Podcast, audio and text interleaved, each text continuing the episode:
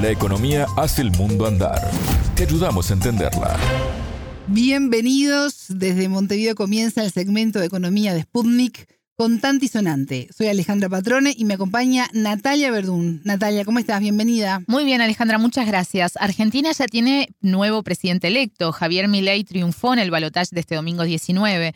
Y el presidente electo rechaza la idea de integrar el grupo BRICS, la asociación estratégica comercial conformada por Brasil, Rusia, India, China y Sudáfrica, de la cual Argentina integraría a partir de enero. Y sobre este tema hablamos en esta edición. El tema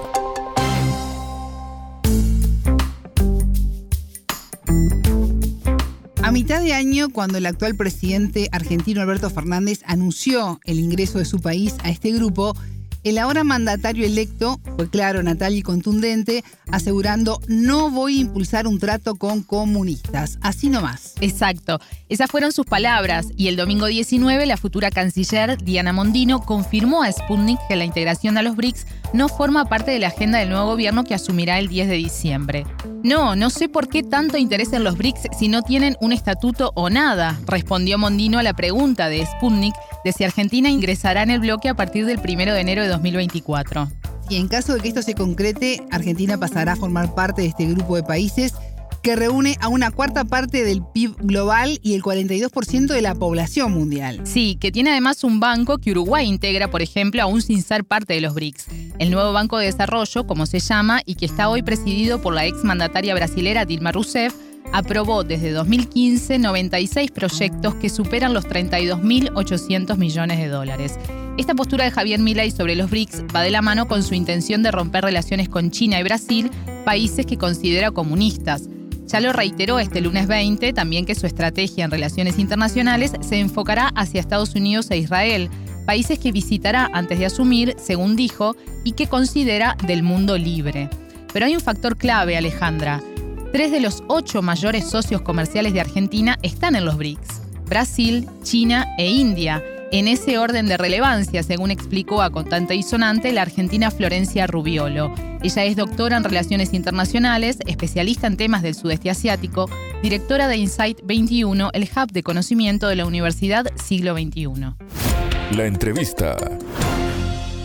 Una de las quizás de los argumentos que se esgrimen en contra es que representa un foro con posicionamientos ideológicos claros, en su mayoría antioccidentales de alguna manera, por decirlo de alguna forma, eh, cuando en realidad no es así, porque uno observa en la composición del mismo BRICS gobiernos democráticos, gobiernos eh, autocráticos, eh, con economías más y menos abiertas, algunos con vínculos estratégicos con Estados Unidos claves, como por ejemplo India. entonces, en realidad es sumarse a un, es lo positivo es sentarse en una mesa donde se toman decisiones o donde toman decisiones grandes economías del mundo. Y es una invitación a sentarnos en esa mesa. Es quedar afuera, es quedar afuera del diálogo. Después, en qué decisiones Argentina se sumará o no, dependerá mucho, por supuesto, de la orientación del gobierno, de los intereses del momento, del tipo de decisión. Ahora, sumarse, estar en esa mesa es sin duda positivo. Hace menos de una semana, Milei insistió con que romperá relaciones con China, pero que no impedirá el comercio entre privados, lo cual los especialistas consideran imposible.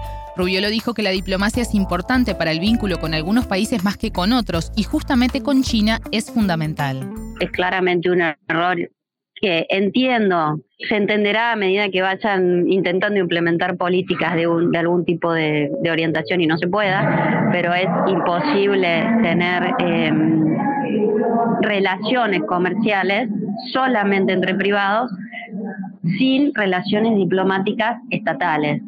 Y en algunos países, además, la construcción de confianza estatal diplomática es más importante que en otras, como por ejemplo en la relación con China. ¿No? Que para Argentina, como dije antes, al igual que con Brasil, ¿no? Pero con China, con una relación además, un tipo de gobierno muy distinto y donde nosotros en la agenda, en la agenda china no tenemos nosotros nivel de relevancia, pero ellos para nosotros sí son relevantes, las relaciones diplomáticas son claves para mantener relaciones económico-comerciales. Hay un error de lectura ahí, que bueno, se va a hacer evidente, en el caso de que se decida avanzar con, con lo que se está diciendo respecto de lo, discurs, en lo discursivo de eh, interrumpir determinados tipos de relaciones diplomáticas con algunos países, eh, que incluso en su momento fue mencionado también Brasil, no solamente China, eh, lo cual sería otro grave error ¿no? diplomático argentino. Bueno, ella mencionaba allí en lo último Brasil este lunes 20, el ministro de Comunicación de ese país, Paulo Pimenta, dijo que el presidente electo Javier Milei debería pedir disculpas al presidente brasileño Lula da Silva antes de que puedan entablar un diálogo institucional. Sí, porque recordemos que Milei catalogó a Lula de ladrón y corrupto. Ofendió de forma gratuita al presidente Lula. Él tiene que hacer un gesto como presidente electo de llamar para disculparse. Después de eso sí, pensaría en la posibilidad de conversar, dijo Pimenta a los periodistas que cubren habitualmente el Palacio de Plan Alto. En la red social X, Lula deseó al nuevo gobierno éxito y dijo, Brasil siempre estará disponible para trabajar junto a nuestros hermanos argentinos. Así termina el mensaje de Lula en esa red social de este domingo 19, cuando ya se sabía que Javier Milei era el presidente electo. Rusia, India y China también llamaron a seguir reforzando lazos de cooperación con Argentina. Recordemos que hacia China va el 8% de las exportaciones argentinas. Para un solo país es un porcentaje muy alto y nuestras importaciones representan arriba del 20%, ¿no? Importamos ese porcentaje de China. Es decir, tenemos un gran déficit comercial. Eso es conocido, es una característica de la relación de Argentina con China, que si no lo hemos podido solucionar ahora con intervención del Estado, no me imagino qué pasaría sin intervención del Estado, ¿no? Que se busca determinado tipo de equilibrio. Más allá de que nuestra relación con China además central es la relación eh, financiera, en el sentido de el financiamiento que recibimos de China para el desarrollo de infraestructura energética, de transporte principalmente y de conectividad, además de la disponibilidad de reservas en yuanes a través del swap, ¿no? Eh, digamos, son como tres grandes pilares de nuestra relación con China y los tres, sobre todo los últimos dos, dependen mucho de la capacidad de negociación y del mantenimiento de relaciones diplomáticas estables con el país.